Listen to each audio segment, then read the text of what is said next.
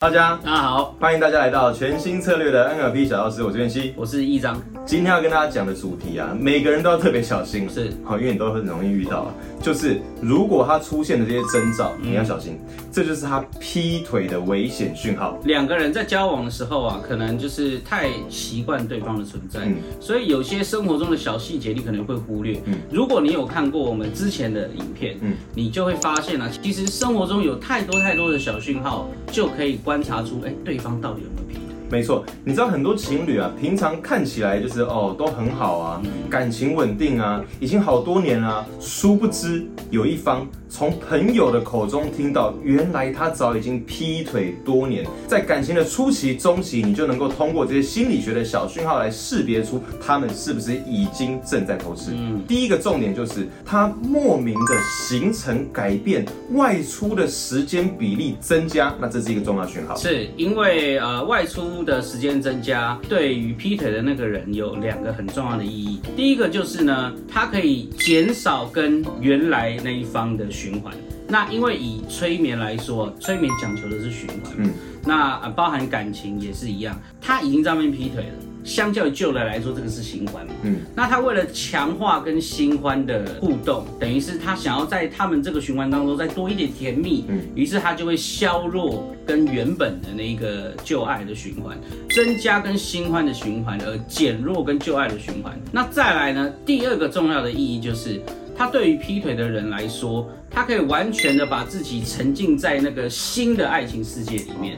有一句话说啊，就是所谓的出国啊，就是从你活腻的地方到别人活腻的地方。嗯。对于感情来说也是这样，就是当今天有一个新欢出现的时候，哇，那个对劈腿来说，它是一个全新的领域，他急着想要去探索，就跟你外出去到一个不熟悉的国家一样，你一定会想要探索它所有新奇的事物，所以外出时间增加是一个非常重要重要的讯号。可是老师啊，嗯这边就会有人问啊，难道没有可能他就真的是工作最近比较忙啊，事业繁忙，所以没有时间回家？如果是工作事业繁忙的话，其实他会把所有的行程都交代的清楚，嗯而且你也很容易掌握到他的动向。哎，其实袁熙老师他真的很会提重点，就是嗯有一个很重要的检验的点哦，你可以三不五时的打电话去给他。嗯，哦，你可以三不五时的可能跟他聊天传讯。劈腿的人呢，他对于这个讯息跟电话的回复都很慢，甚至你完全找不到人。这个感觉就很像是你都出国了，嗯你就暂时不想去处理你原本在你原本地方的事情，你想说啊，我好好去放松。那对于劈腿人来说，他外出的时间就是他跟新的新欢建构美好世界的时间。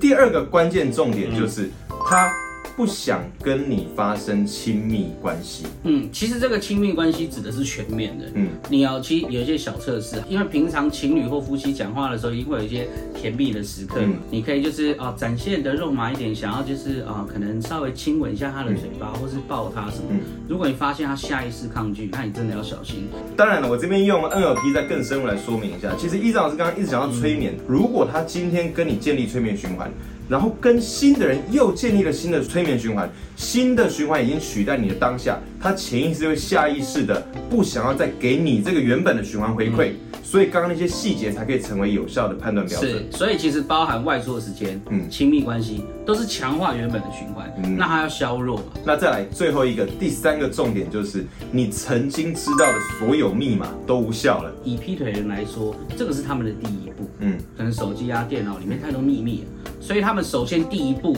一定会想到说啊，万一我被他发现怎么办？赶快改密码。